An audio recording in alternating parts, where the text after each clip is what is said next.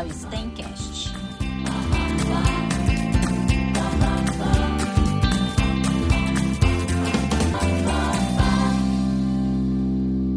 Hoje eu vou contar em nosso podcast a história do primeiro telefone da minha avó. Uma história de quando eu ainda nem era nascido, sempre contada com muita graça pela minha mãe, a dona Silvia.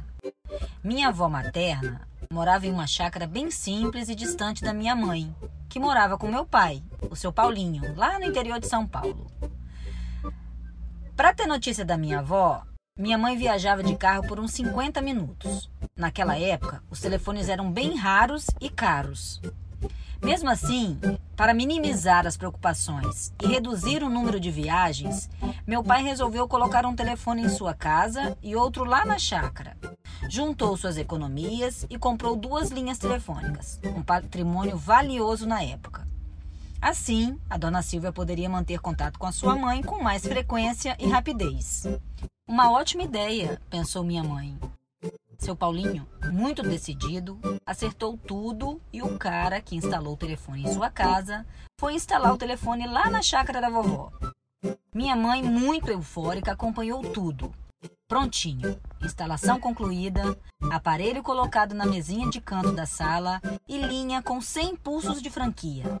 Bastava agora explicar para vovó, naquele momento muito ressabiada, como aquele aparelhinho iria diminuir o tempo sem comunicação entre elas.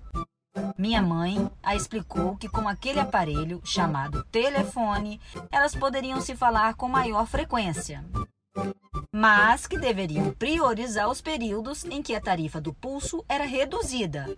Todos os dias da semana, de 0 às 6 horas, ao sábado, das 14 às 24 e domingos e feriados nacionais durante todo o dia.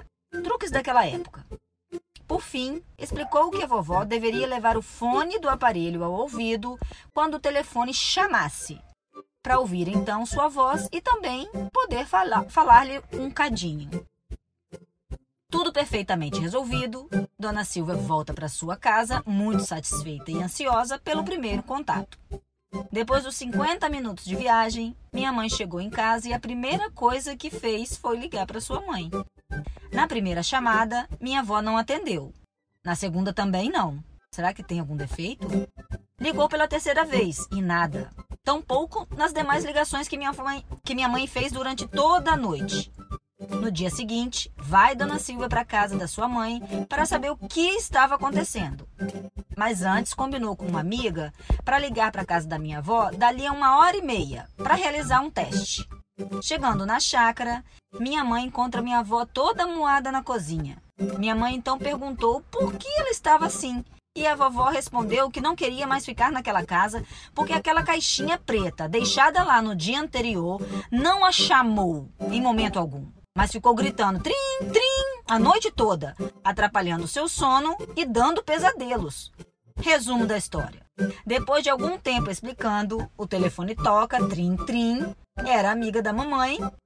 A funcionalidade do, da tal caixinha preta pôde ser testada e foi super aprovada por minha avó, que acabou se rendendo ao contato por telefone mas sem fazer a tal conta dos famigerados pulsos.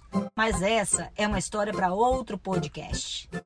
Esta foi uma história em podcast, trabalho da aula de introdução à multimídia.